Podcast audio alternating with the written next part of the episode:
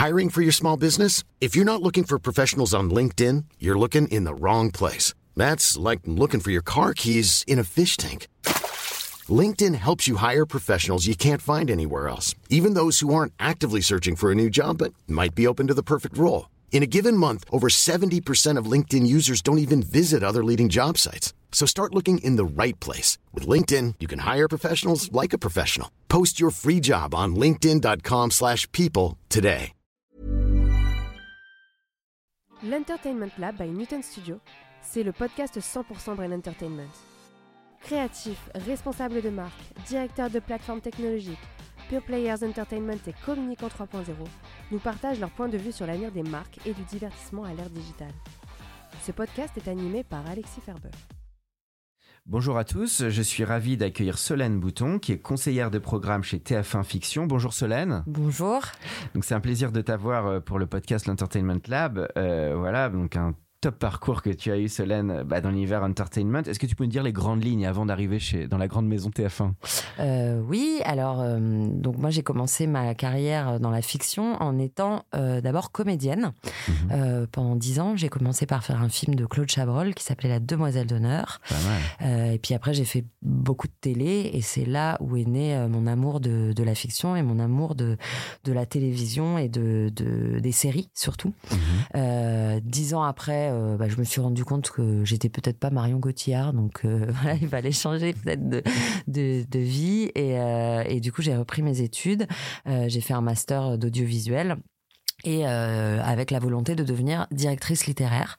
Euh, donc vraiment euh, un métier au cœur de, de la gestion euh, et de la création des épisodes de séries. Mhm. donc voilà, j'ai été d'abord directrice littéraire dans une société de production qui s'appelait Chabrac mhm. avec Clémentine Dabadi, puis après directrice littéraire chez Making Prod avec un mhm. producteur qui s'appelait Stéphane Drouet. Et ensuite productrice, j'ai monté le département de télé chez Jericho avec un producteur de cinéma Mm. Euh, qui s'appelle Eric Gelman et Philippe Rousselet. Et, euh, et puis après, TF1 est venu me chercher. Euh, je savais pas du tout ce que c'était que le métier de conseillère de programme.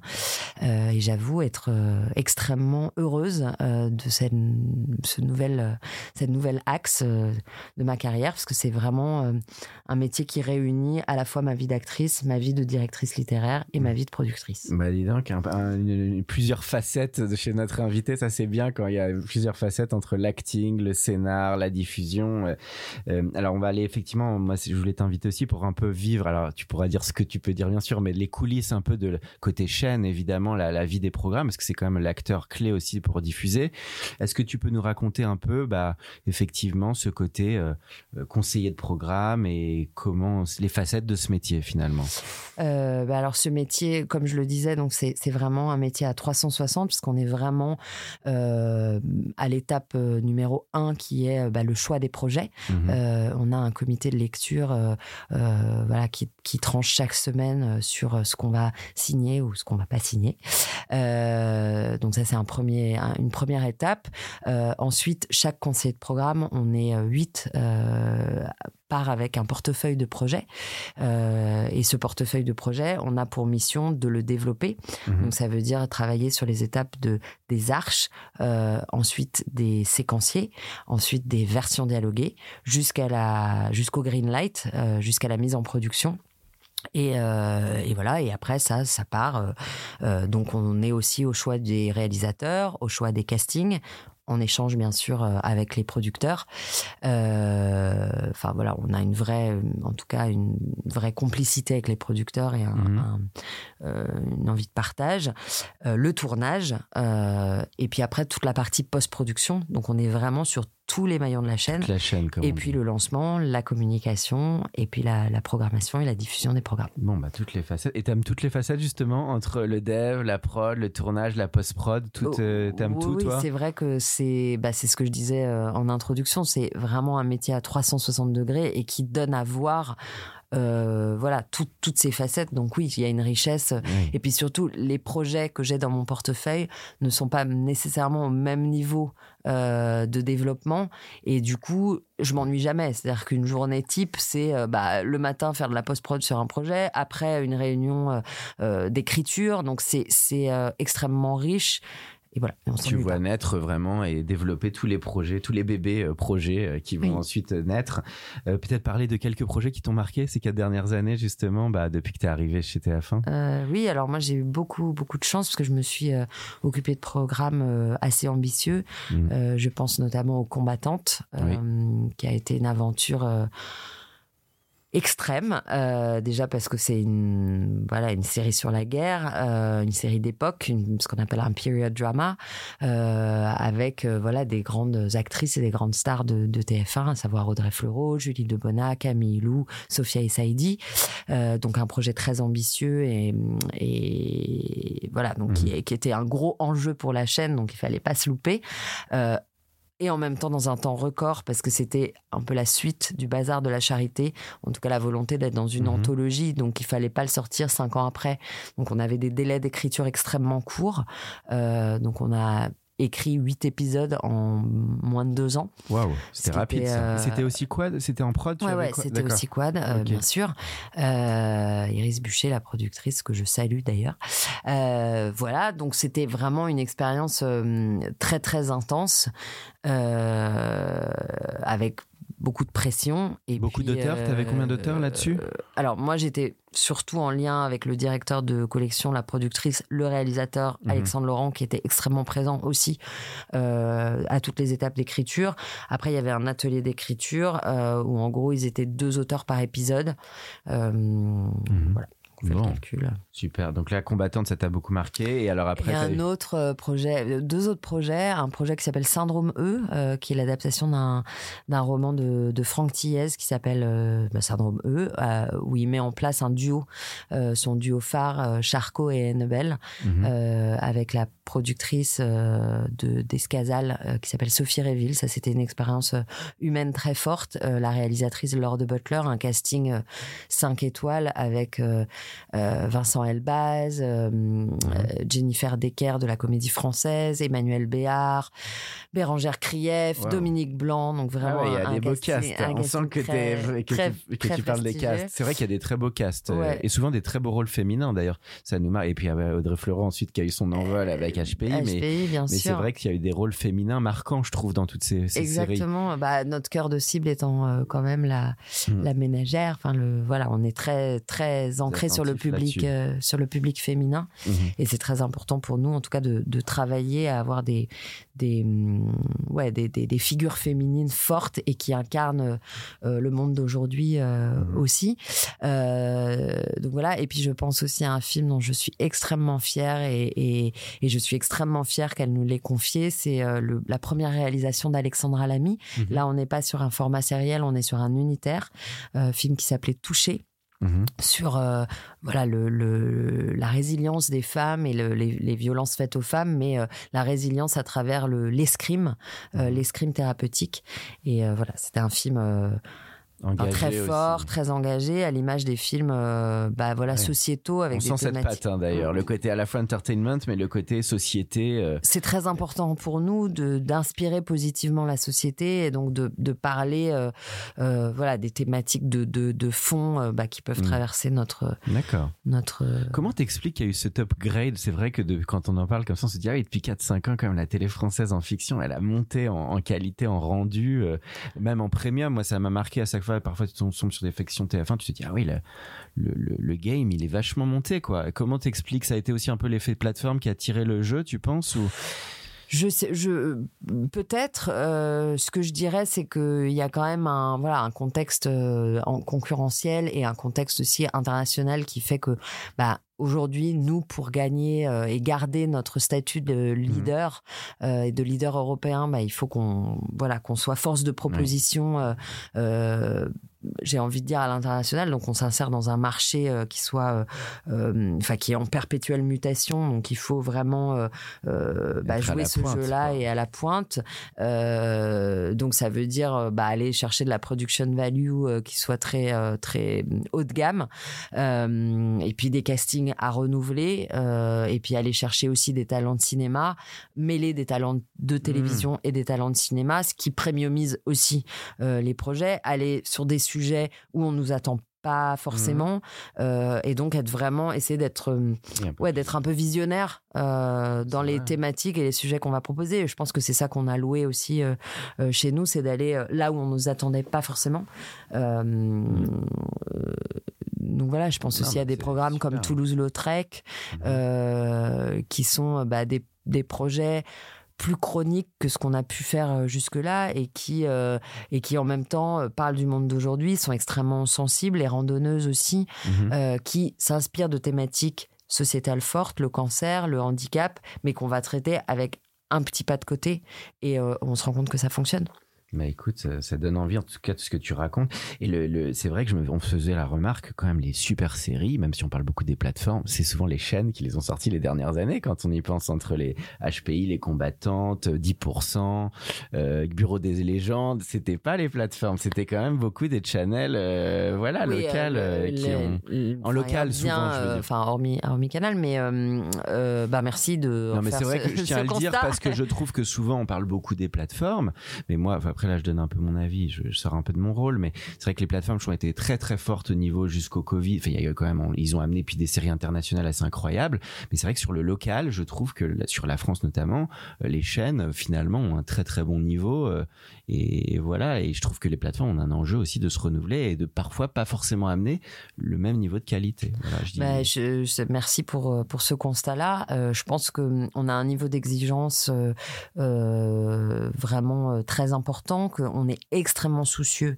C'est le, mon lot quotidien euh, de, vraiment euh, travailler sur les scripts et d'être euh, et d'être extrêmement pointu, voilà, avec cette cette vraie ambition en tout cas chez TF1 de plaire au plus grand nombre et donc tout en faisant de la qualité. tout en faisant de la qualité. Donc c'est vraiment une interrogation de chaque jour sur bah voilà si on va sur cette zone là euh, qu'est-ce, qu'est-ce que ça veut dire? Là où je pense que les plateformes peuvent aller plus sur des projets de niche, euh, nous, on, voilà, on a cette cette cette envie de, de d'être extrêmement fédérateur et donc mm. tous nos projets euh, portent portent cela en eux, même si ça n'empêche pas qu'on peut voilà faire ce petit pas de côté, être un petit peu là où on nous attendait pas, comme mm. comme je le disais tout à l'heure, voilà.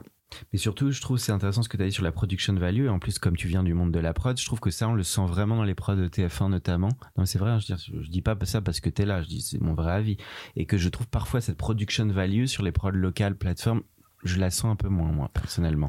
Où on va la sentir un peu plus sur des séries internationales ou étrangères. Bah ça c'est aussi euh, donc il y a ce soin apporté au texte mais ce soin aussi euh, et une grande motivation euh, euh voilà enfin une motivation pour nos producteurs à vraiment travailler sur des lumières. On est très interventionniste aussi sur enfin c'est pas interventionniste mais on est dans le partage en fait vraiment mmh. euh, euh, et dans une exigence sur euh, l'étalonnage, le mixage, ces, ces, étapes fondamentales aussi de, de, de post-production. et on est très regardant et on accompagne nos producteurs vraiment dans cette partie-là, justement pour tirer toujours les choses vers le haut. Quoi. Donc c'est intéressant que tu aies basculé du monde de la prod, des structures on va dire plus indépendantes, la chaîne. Qu'est-ce qui a changé finalement dans la vie de l'un à l'autre, tu dirais Parce que tu as été des deux côtés finalement. Écoute, c'est euh, c'est une bonne question. Euh, euh, moi, je suis extrêmement admiratif des producteurs parce que c'est un métier, voilà, faut, faut pas facile. faut avoir une foi ancrée, ancrée en soi, cheville au corps, et puis aller vendre ses projets et et, jamais, voilà, baisser les bras, être dans la croyance et la conviction.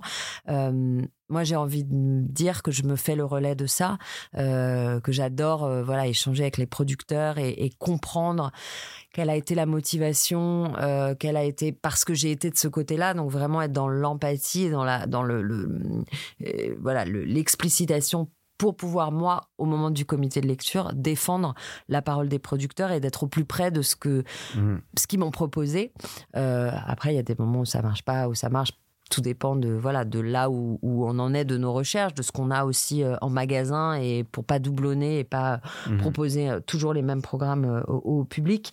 donc j'ai envie de dire, moi je, je ouais je, je j'essaye d'être au plus près des producteurs parce que j'ai cette casquette-là aussi et que je la connais. Mhm. Euh, maintenant, euh, ce qui change, c'est, euh, bah moi, je, moi, je travaille pour. Au cœur des projets là. Ouais, je suis au cœur problème, bain mais j'ai des- aussi un message à délivrer, Ah qui oui, est oui. le message de ma maison, et Ouais, c'est ça qui est mis en avant, surtout.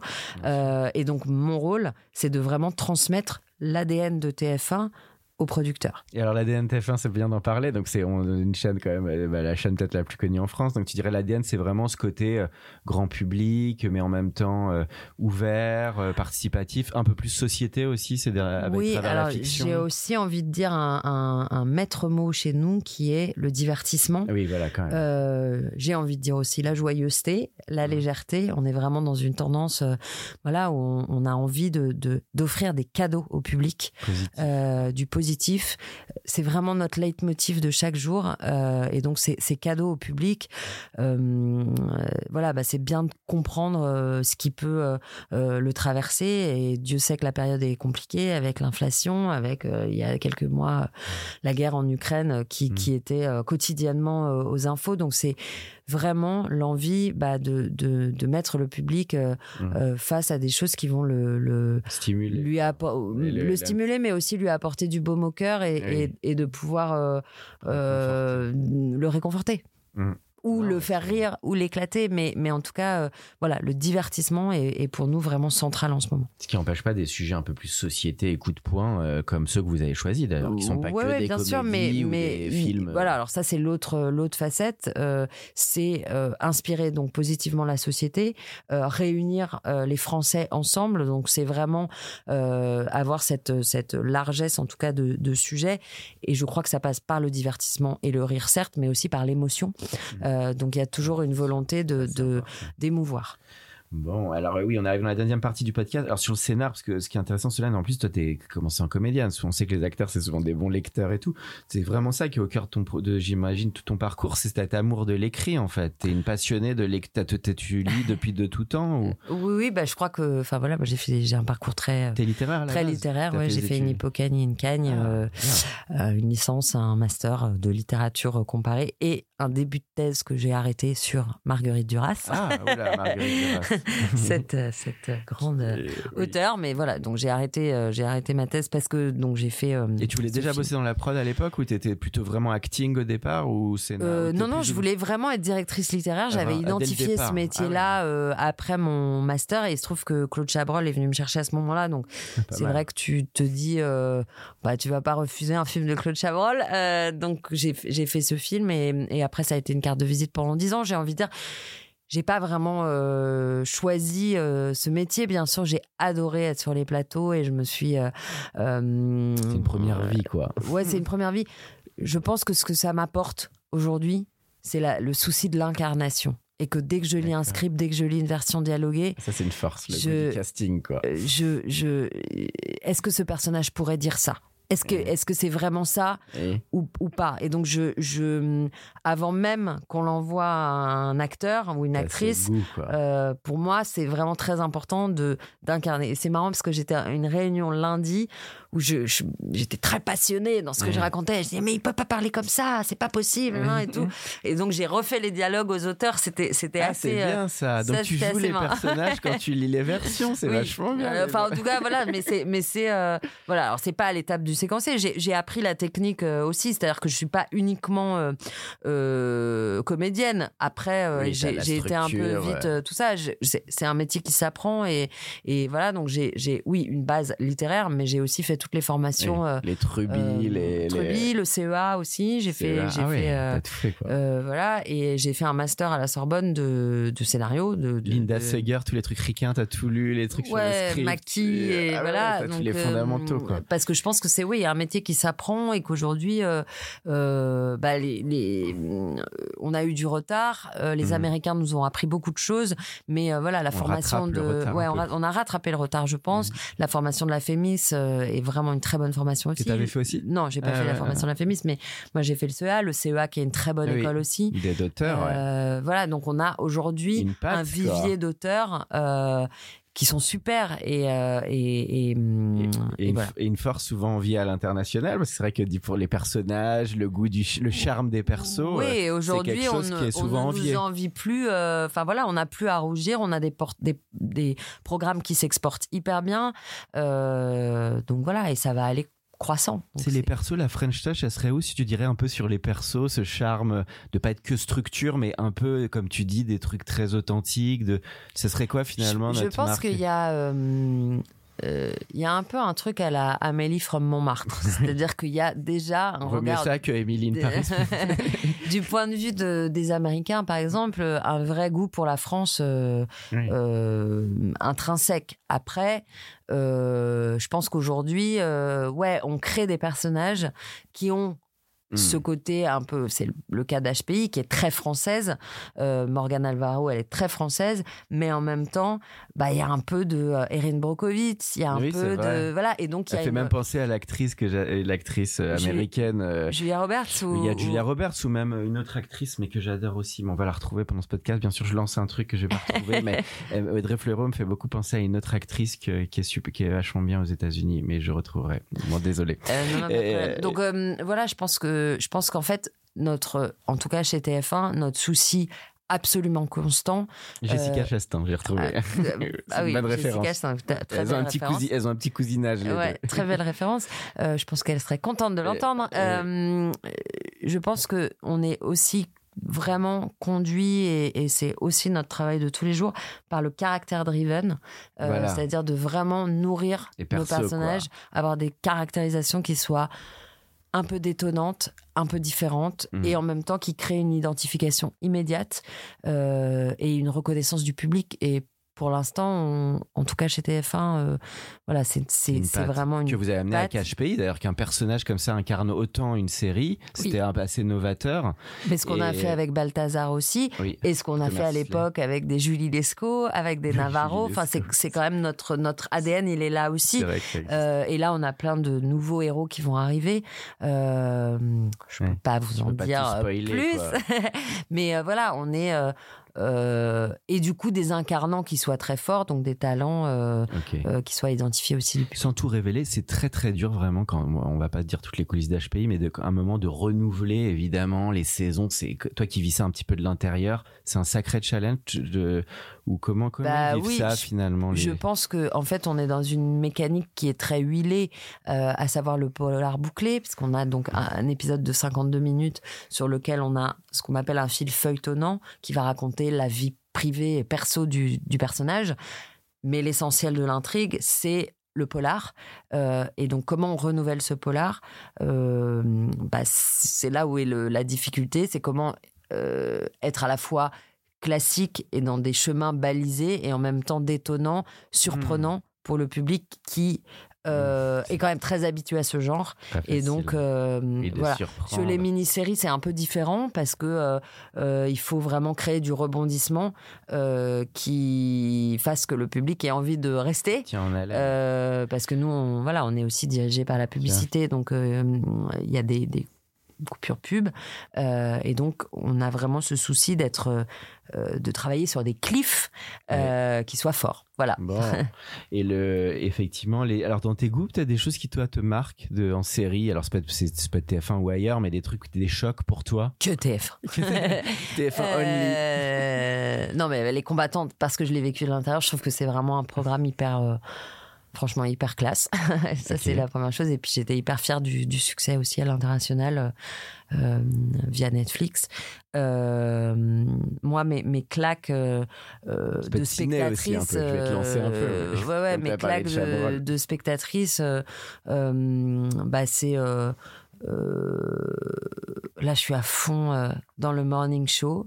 J'ai adoré The Bear parce que j'adore Mhm. la gastronomie. Ah oui, celui-là, je dois, le voir depuis Euh, longtemps. il C'est vraiment, c'est Ouais. vraiment chouette. Euh, Mad Men, Oui. je trouve absolument extraordinaire d'en plonger dans un monde et en même temps Mhm. avec un espèce de double, deuxième niveau de lecture. Générique aussi. Voilà. Faudrait faire des générique festivals de génériques. Euh, Les Sopranos, qui est un peu une. Oui, une. Voilà, donc vous voyez des, des genres assez. True euh, Détective aussi, la première saison, t'avais bien aimé?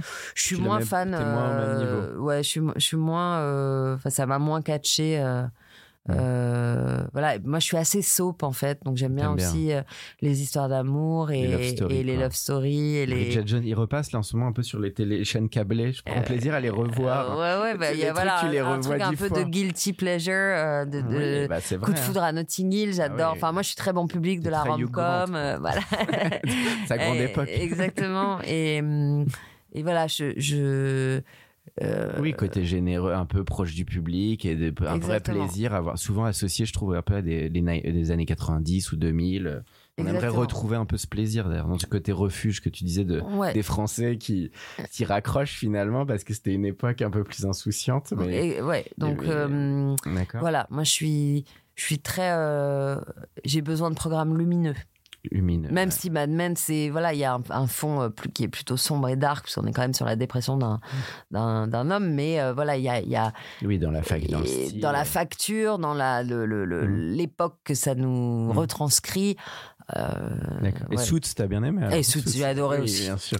J'adore. Je disais dans l'univers Bien coulisses. sûr, non, mais Donc voilà, je 10%, trouve ça- t'a plu, même si c'était 10%, chez j'ai trouvé ça 2. super aussi. Non, non, mais voilà, il y a plein de, de- je cite des, des productions américaines, mais il y a plein de choses en France que je trouve absolument euh, admirables. Euh, Mhm. euh, là, j'ai vachement aimé dernièrement sur France Télé aussi une, une, une série qui s'appelait Piste Noire. Enfin, il y a, il y a A plein de bonnes voilà, choses ouais. qui, qui sortent. hein. Alors, on va parler un peu de féminité. Je m'attendais pas à te poser la question, mais je vais te poser la question parce que quand même, on a parlé des grandes comédiennes. Les Je pensais les réalisatrices aussi qui deviennent aussi sous les feux de la rampe. Moi, j'ai vu Anatomie d'une chute. Bon, on n'est pas dans la comédie.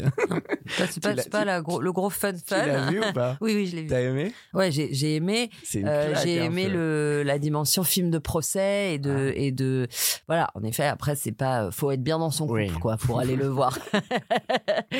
Ah, faut bien s'accrocher, oui. Mais c'est vrai que c'est un peu coup de poing. euh, Ouais. C'est assez fort. euh, Mais c'est vrai que c'est drôle, toutes ces réalisatrices à Cannes. Et tu penses qu'il y a quand même un côté un peu politique, société, de quand même un moment euh, autant mettre en avant ou, ou pas Mm. forcément C'est Bah, tributaire de l'offre qui bien, est proposée? euh, je pense que c'est bien. Je pense que nous, c'est une vraie réflexion aussi qu'on a en interne de d'être dans une égalité et de voilà de, de Et ça bouge heureusement sur la société. Ouais, ouais, ça, ça bouge et c'est, c'est bien. Nous, c'est vraiment un souci, voilà, de, de, de, de travailler en tout cas une plus grande égalité, en tout cas entre les, les, les, les acteurs masculins et les acteurs, euh, enfin pas les acteurs au sens, euh, enfin les, intervenants euh, masculins et féminins, euh, qu'on a euh, des talents absolument extraordinaires. Je pense à une Laure de Butler, à une Stéphanie Pilonka. Enfin, c'est des super réalisatrices euh, avec euh, voilà des, des, des, des propos. euh, Mm. Enfin, elles ont des choses à raconter. C'est vrai, elles ont une vraie Euh, patte. Hein, elles ont finalement. une vraie Les patte et- françaises, elles y vont. Hein, quand Ouais, tu ouais. penses à Justine Trier et euh, du Corona Julia. euh,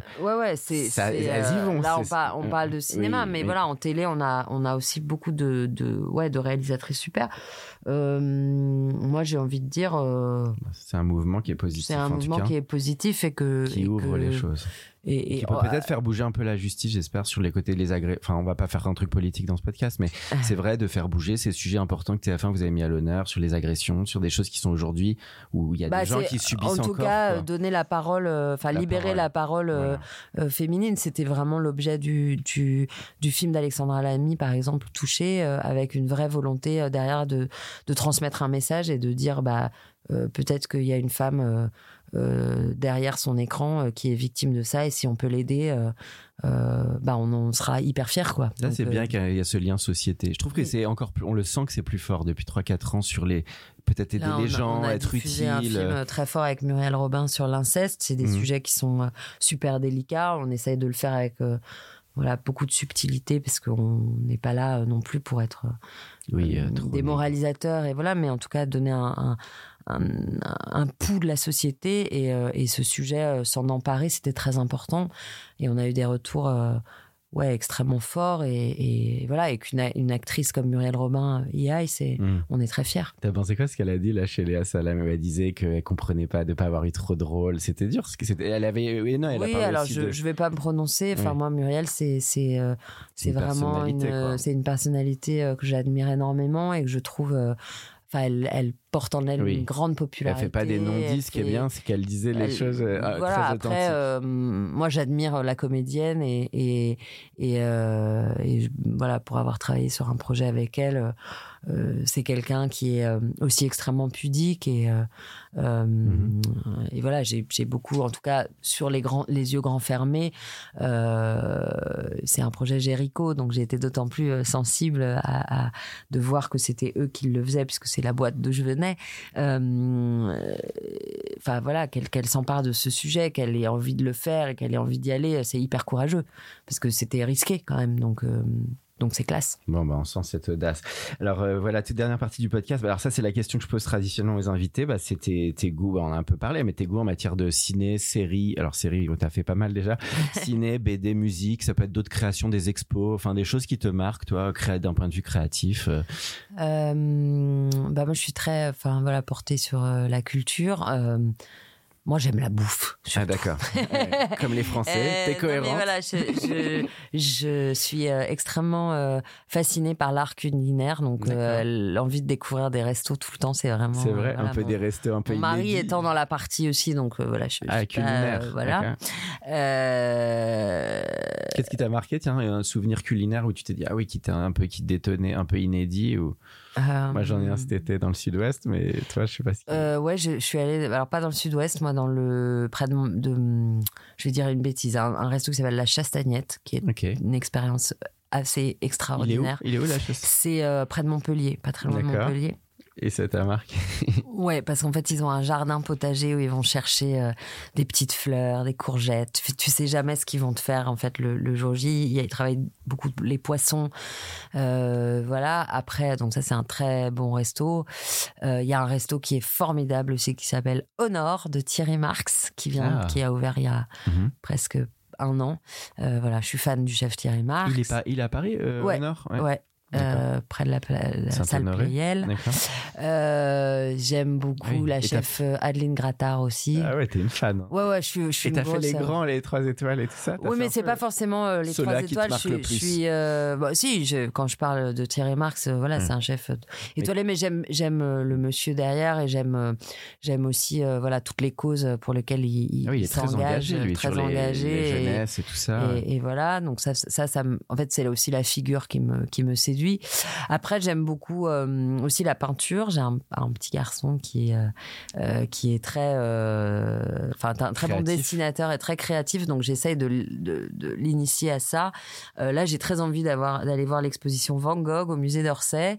Mais j'aime beaucoup aussi la photographie. donc, je suis très. Ah ouais. T'as fait Arles un peu les, les expos Ouais, ouais. photos Alors, pas cette année, mais l'année Ça, c'est dernière. magnifique. hein. Ouais, c'était magnifique. Et il y avait une exposition aussi sur, je crois que c'était Jeanne Moreau. Enfin, il y avait tout un truc avec Chabrol, Jeanne. Moreau. Enfin, c'était assez euh, ok. euh, émouvant. T'as fait moi Carrière de ça. Lumière aussi Tu Ouais, ouais, ouais, C'est beau ça. c'est magnifique. C'est incroyable. Moi, je l'ai fait avec Cézanne et la musique de David Bowie. euh, C'était Extra. c'était quelque chose. Hein. Alors moi j'ai pas fait Cézanne, qu'est-ce que j'ai fait Je me suis On dire une bêtise, mais euh, voilà. Euh, donc ouais, ouais, je, je, bah, j'essaye. On a la chance à Paris de pouvoir euh, avoir accès à beaucoup de choses culturellement parlant. Donc là, je vais beaucoup au théâtre forcément puisque Mhm. je suis très, enfin, j'aime les acteurs et donc j'aime les voir sur Ah, scène. tu vas souvent. Ah, j'adore le théâtre. moi Ouais, aussi. ouais, ouais, bien sûr. Là, à y aller souvent? T'as vu bah, quoi là? Ouais, là, je suis hyper pressée parce que la semaine prochaine, je vais voir La Note Ah, je vais y aller aussi. Audrey Chebat avec Sophie Marceau Ah oui, j'y vais moi et aussi. François Berléand. Et je vais aller voir Vidéo Club la semaine d'après avec Yvan Attal euh, et Noémie Lovski, pardon. Mal, hein. Euh, là, c'est les deux PS que je vais voir, mais Ah je vais- oui. j'essaie d'aller au français. J'avais vu. euh, C'est exceptionnel le théâtre, moi Ouais. je trouve. hein. Même si j'adore le cinéma, je trouve que le théâtre c'est unique. Enfin, Ouais. C'est un plaisir. Les Bah, gens ils devraient y aller presque plus. Voilà. Alors c'est une sortie, mais c'est vrai que c'est c'est marquant quoi. Bah moi j'encourage tout le monde à aller voir euh, la à aller à la comédie française, c'est trop beau. En fait, Ouais. je trouve qu'il y a un décorum, on est plongé dans une autre époque. euh, Il y a un truc magique. Donc voilà, je Bon, et concert et tout ce qui est musique, tu peux moi pas je tout suis faire moins non plus. quoi. je suis moins musique, c'est-à-dire que j'ai pas été euh, forcément initiée euh, euh, à ça, je suis je suis assez euh, en fait, j'ai un rapport assez de, de comédienne à la musique, c'est-à-dire qu'il faut Ouais. que ça me crée une émotion. vraie actrice. Je suis éc- très très éclectique, mais j'ai pas de goût très arrêté. Il Ouais. faut que la- le morceau me porte, quoi. Et alors actrice, alors juste Par là, exemple, là, je suis très sur Dua Lipa dans Ah oui. Barbie. Ah bah, Dua Lipa. Bah, c'est bien. hein. Et Barbie, ça t'a plu alors? Ouais. T'es une fan de Margot Robbie ou? Ouais, Oui, bon, ça je suis fan de Margot Robbie. T'es pas, pas là, t'es pas là seule. hein. non, je l'ai Euh, adorée dans Babylone surtout. Ah oui, c'est une oui, je trouve qu'elle éclipsait un peu Brad Pitt. Souvent, quand elle va dans les trucs avec même des énormes stars, on dit ah oui, eh, c'est Mamel qui prend la Ouais, lumière. Elle, la est, lumière. elle est Et- exceptionnelle cette actrice. hein. Et, alors après, effectivement, sur ce que le comédien, là, je me fais un petit kiff. Je sors de là. Il y a une dernière question, mais je te pose comme celle-là sur le côté comédienne. Les actrices, toi, qui t'ont marqué, euh, enfin un peu les tes, tes actrices qui t'ont inspiré, enfin qui t'ont que, que Bah, t'adores. je citais Marion Cotillard tout à l'heure. C'est Oui. vraiment Marion Cotillard. Ah oui. Pour moi, c'est. En fait, je l'ai rencontrée Ah une oui. fois. Elle est rentrée dans une pièce. Elle, elle prenait toute la pièce. Je pense que cette femme a, une, a un aura euh, absolument Un euh, extraordinaire.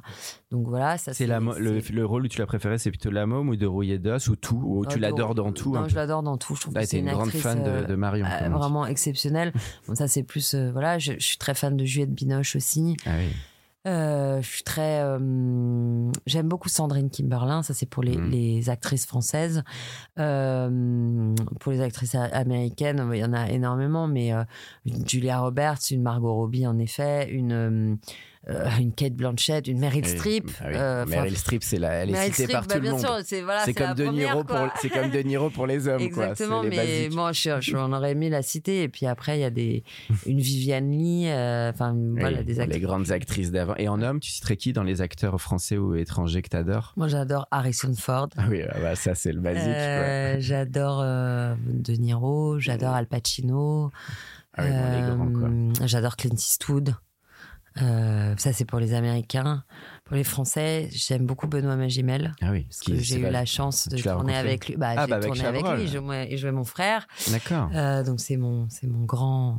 Tu l'as revu un peu Tu l'as pas oui, vu euh, ponctuellement. Et lui, il a bien ces dernières années. Et pareil, il a oui, pris un envol un- incroyable. Une ampleur. sur et- des rôles incroyables. Et il est extraordinaire, vraiment. C'est un, un acteur que je trouve vraiment dément. Euh, qui citait d'autres euh, J'aime beaucoup Cluzet. Oui, bien sûr. Euh, et puis après, dans la jeune génération, euh, j'aime beaucoup Reda Kateb, j'aime beaucoup Tahar Rahim, j'aime beaucoup euh, euh, Pierre Pio, Ninet, bien sûr. Marmaille, hum, Pierre Ninet. Enfin, je trouve qu'il y a une Il y a beaucoup de talent quand même. euh, hein. Vrai que- et, et même chez les jeunes actrices, euh, une Adèle Exarchopoulos, j'arrive jamais à dire Et- son nom, Exa- pardon. Adèle Exarchopoulos. Voilà, Et la Becti, et évidemment. Laila ouais. Becti, euh, Ouais, mais des dans grands. des genres un peu différents. Je trouve qu'une Doria Tillier, elle est extrêmement solaire. Enfin Mm. voilà, je, je, je trouve qu'on a une a belle, de euh, quoi faire. hein. une belle Et- génération et de, ben, en tout de cas, nouveaux Et acteurs. Alors Claude, en deux mots, allez Claude, la rencontre avec Claude Chavrol, c'était qu'est-ce qui t'a appris, il t'a marqué sur quoi ce personnage? Qui était quand même un des très grands metteurs en scène français. Euh, c'était en fait C'est Chacha son surnom. Chacha, ouais. Euh, en fait, je l'ai rencontré sur un, un film euh, sur lequel je, que je devais faire et finalement je n'ai pas fait parce qu'il y a eu un changement d'acteur, donc un une problématique de de d'âge de rôle. Donc ça a été très dur parce que il m'a dit oui, puis après il m'a dit non. Euh, Et il se trouve que il m'a rappelé deux ans après en Ah. me disant je t'en dois une euh, Ah, parce que je t'ai fait un sale coup il y a deux ans et donc j'ai écrit un rôle pour toi donc tu vas même pas passer d'essai.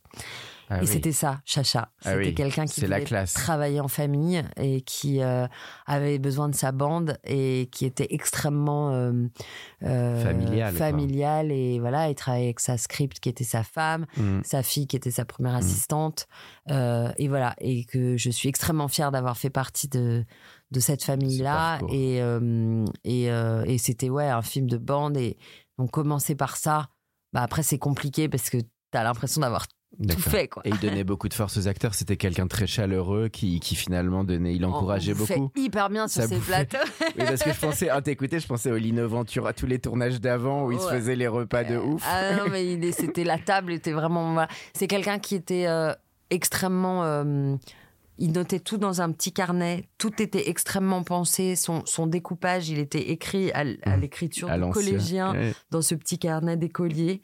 Euh, il faisait très peu de prises. Il faisait une prise, il venait te voir, il te donnait une indication. Et puis après, tu savais tout. Il y Ah oui. avait deux, trois prises maximum.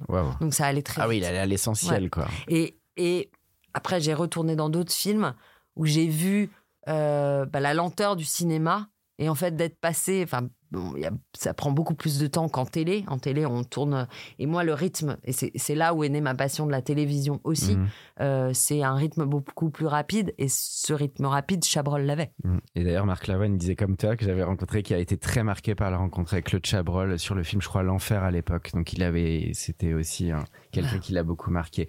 Et la toute dernière question, c'est le conseil que tu donnerais à un ou une jeune bah, qui veut travailler dans ce monde de la production. hein. Ça peut être dans le, finalement, allez, on va dire à la fois acting, dev et les chaînes de télé. Je pense que c'est un univers, on le sait, spécifique. Mais toi, c'est finalement ce que tu pourrais transmettre à des, des gens qui veulent se lancer là-dedans, quoi. Bah, de regarder TF1. De regarder TF1.